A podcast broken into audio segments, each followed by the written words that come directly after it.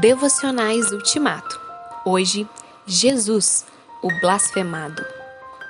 Rabi, sabemos que és mestre vindo da parte de Deus, porque ninguém pode fazer esses sinais que tu fazes se Deus não estiver com ele. João 3, 2. João Batista dizia que Jesus era tão importante que ele, o precursor, não poderia nem desamarrar as correias de suas sandálias para João, Jesus era o Cordeiro de Deus que tira o pecado do mundo. Nicodemos tinha certeza de que Jesus era um mestre enviado por Deus, e os apóstolos afirmavam que ele era o Messias, o filho do Deus vivo. Porém, nem todos faziam o mesmo juízo de Jesus. Seus próprios irmãos, por parte de mãe, julgavam-no megalomaníaco. Outros sugeriam indiretamente que o Senhor era um bastardo, alguém que nasceu fora do matrimônio. Jesus era chamado de blasfemo por alguns mestres da lei.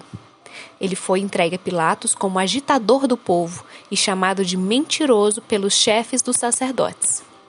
De todas as irreverências cometidas contra Jesus, nenhuma foi maior do que atribuir a Beuzebu o poder que ele tinha de expulsar demônios.